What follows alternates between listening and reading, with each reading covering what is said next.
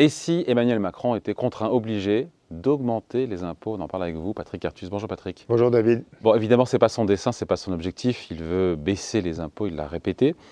L'objectif de cette vidéo, c'est de parler un petit peu de cette trajectoire à venir de nos finances publiques. Mmh. On est aujourd'hui, alors avec le surcroît de recettes fiscales confirmé par Bercy, on sera à 5% du déficit public fin 2022. C'est pas extraordinaire, mais il n'y a rien de dramatique non plus. Hein. Alors, faisons un calcul. Euh, mon calcul personnel, c'est un peu au-dessus de 5, mais on ne va pas chipoter sur quelques dixièmes. Euh, moi, j'étais plutôt à 5,5, mais enfin, pour Bruno Le Maire nous dit que c'est 5. Les services du ministère des Finances ont des moyens d'analyse que n'ont pas les économistes euh, des, entreprises. Donc, euh, si on est à 5% de déficit public cette année, on a quand même toujours un objectif qui a été réaffirmé par le gouvernement français. C'est 3% en 2027. En 2020, à la fin du quinquennat. C'est 3% à la fin du quinquennat.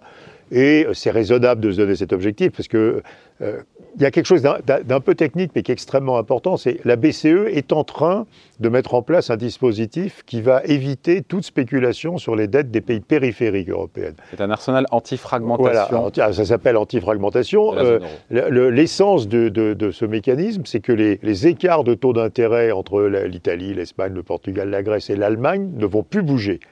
Ce qui veut dire que les politiques. Alors, c'est une très bonne nouvelle parce que ça veut dire qu'il n'y aura plus de spéculation, plus de crise des dettes, etc. Ça veut dire aussi qu'il faut des règles budgétaires, parce que sinon, si vous êtes un pays périphérique, si la BCE vous assure contre toute hausse des taux d'intérêt, votre intérêt, c'est de faire un énorme déficit public. Donc la décision de la BCE nous impose de retrouver des règles budgétaires. Donc partons du principe. pour l'instant, sont suspendus jusqu'à. Ils sont suspendus jusqu'à la fin de l'année 23. Mais partons du principe qu'à la fin du quinquennat, en 2027, on aura à nouveau des règles budgétaires et qu'effectivement, elles nous imposeront un déficit public ouais, mais le de saut, 3% du Le saut de 5% en 2022, ah, le déficit ah. public à 3% en 2027, c'est 2 points de PIB, c'est 50 milliards. 50 milliards. Mais dans le même temps, sur la même période, les intérêts sur la dette publique vont augmenter. Euh, partons de l'idée que le taux d'intérêt de la France, qui est aujourd'hui autour de 2%, qui était négatif il y a un an, hein, euh, sera de l'ordre de 3% hein, à moyen terme. Hypothèse raisonnable. Hypothèse raisonnable, avec une inflation plus forte, une BCE qui agit plus contre l'inflation, euh, l'arrêt du quantitative easing, enfin voilà, donc 3%. Quand on passe de 0 à 3, hein, donc c'est 3 points de plus, mais on ne passe pas de 0 à 3, on passe de 1 de un peu plus de 1 à 3, parce que 1, c'était le taux d'intérêt apparent sur la dette quand on était à un niveau de taux d'intérêt extrêmement bas en 2020. Et donc, c'est euh, à nouveau 50 milliards de plus ah. qui est la hausse des intérêts qu'on va devoir payer sur la dette publique. Ce qu'on appelle le service de la dette. Voilà, les intérêts. Et en plus, il y a les 200 milliards de dettes qui sont indexées sur l'inflation, hein, et dont le paiement des intérêts indexés sur l'inflation coûte une quinzaine de milliards. Et tout ça mis bout à bout Et tout ça mis bout à bout. Alors, le, la, dette publique n'est renouvelée qu'au bout de 8 ans, donc c'est plus que 5 ans. Donc j'arrondis pour faire simple, tout ça, mes bout à bout, fait que euh, le, pour euh, ramener le déficit public total hein, de 5 à 3% du PIB, compte tenu de la hausse des paiements d'intérêt sur la dette. plus 50 milliards. Bah, ça fait 50 plus 50. 100 milliards. Ça fait 100 milliards de réduction du déficit public hors intérêt sur la dette, ce qu'on appelle le déficit public primaire. Hein.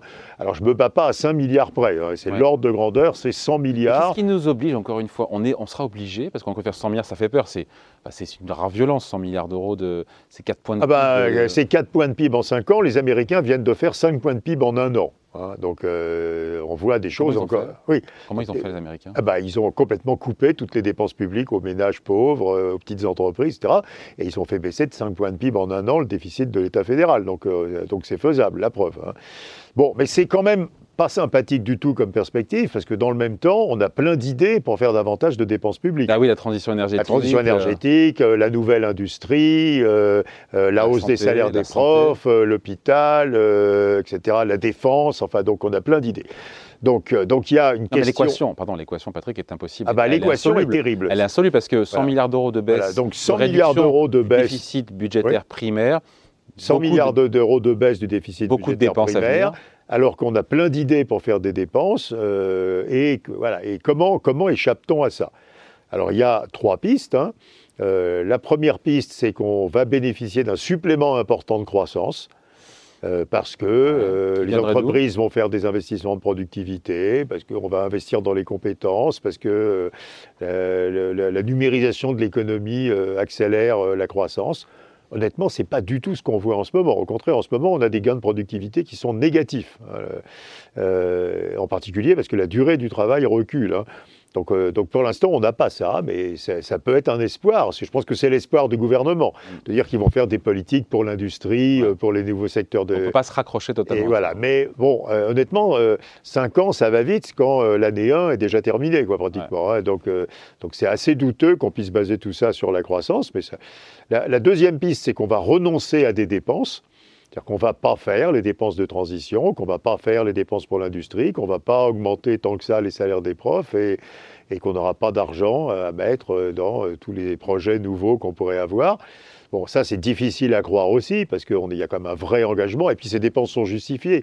Payer mieux les profs, d'ailleurs, il y a plein de choses qui ont déjà été annoncées et qui ne seront pas réversibles. Hein. Euh, mettre de l'argent dans l'hôpital, mettre de l'argent dans l'industrie numérisée, mettre de l'argent dans euh, la filière hydrogène, euh, l'aéronautique, et puis les besoins de la défense hein, qui vont être plus élevés. Donc on ne voit pas comment on renonce à ça. Donc il reste la troisième piste qui est la plus pénible, c'est d'augmenter les impôts. D'augmenter les impôts D'augmenter les impôts. De quel ordre bah, De 4 points de PIB de 4 points de PIB. C'est pas possible. Alors, d'autant plus qu'il y a, quelques impôts qu'on veut continuer à baisser. Bon, on veut continuer à baisser les impôts de, production, ce qui est d'ailleurs une bonne idée, puisqu'il est quand même assez bien démontré que les impôts de production ont des effets très négatifs sur l'emploi et sur l'investissement. Pardon, je reviens sur euh, François Hollande. En...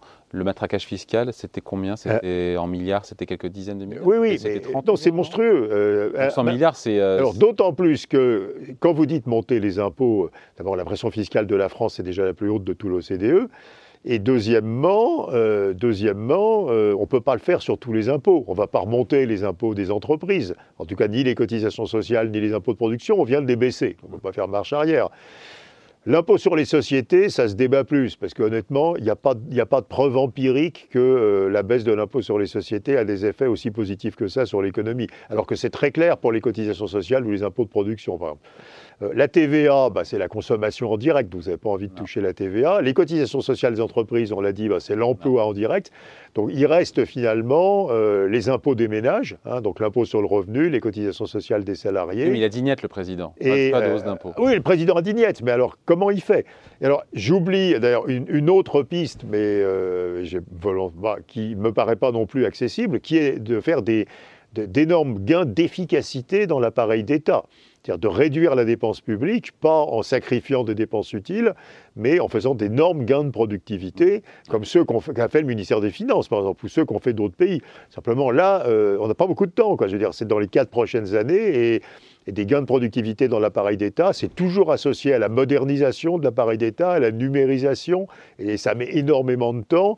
Et ensuite, les gains de productivité, ils se font au rythme des retraites des fonctionnaires. Quoi. Donc, on le voit euh, en tout cas, on le voit Patrick, hein, l'équation budgétaire pour le gouvernement est excessivement compliquée. Après, il reste l'idée, euh, même si ce sera difficile à vendre à nos partenaires européens, de laisser filer le déficit. Oui, mais j'y crois pas. Et puis, ce n'est pas qu'une question de contrainte. C'est dans un monde dans un monde à 0% de taux d'intérêt.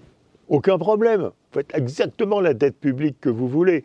Dans un monde à 3% de taux d'intérêt, c'est déjà plus du tout la même chose. La dette publique, elle devient chère. Et donc, si vous la laissez filer, vous laissez filer aussi les intérêts sur la dette et vous êtes dans un cercle vicieux. Un point de hausse des taux d'intérêt, c'est 40 milliards d'euros d'intérêt en plus sur 10 ans. Au bout de 10 ans. Bah, un point de hausse des taux d'intérêt, la, dette publique, c'est un peu moins que ça, c'est 3 000 milliards d'euros, c'est une trentaine de milliards, je dirais. Au bout de 10 ans. Non, la Banque de France a montré que c'était 40 milliards au bout de 10 ans de plus. Bah, bon, bref, en tout cas, on y est. Bon, enfin, je pense que c'est plutôt 30, mais bon. Mais euh, oui, oui, mais, mais, mais surtout, c'est une boucle où, quand vous avez plus d'intérêt sur la dette, c'est le calcul qu'on vient de faire, vous avez moins d'argent pour le reste, hein, si vous voulez rester solvable. Et donc, plus les intérêts sur la dette montent et plus vous avez donc de dette, moins vous avez de marge de manœuvre budgétaire pour le reste. Et donc, moi, je ne sais pas ce qu'on va faire. Je pense qu'on évite scrupuleusement de poser la question aujourd'hui, parce que dans nos esprits, on est toujours dans, dans un environnement de taux d'intérêt zéro. Mais cette question va se poser. Mais ce n'est plus vrai. On n'est plus dans un environnement de taux d'intérêt zéro où cette question ne se posait légitimement pas. Et donc, cette question va assez vite se poser. Bon, voilà. La réponse, ça ne va pas être facile. Bon, en tout cas, merci beaucoup. Explication signée Patrick Artus. Merci, David.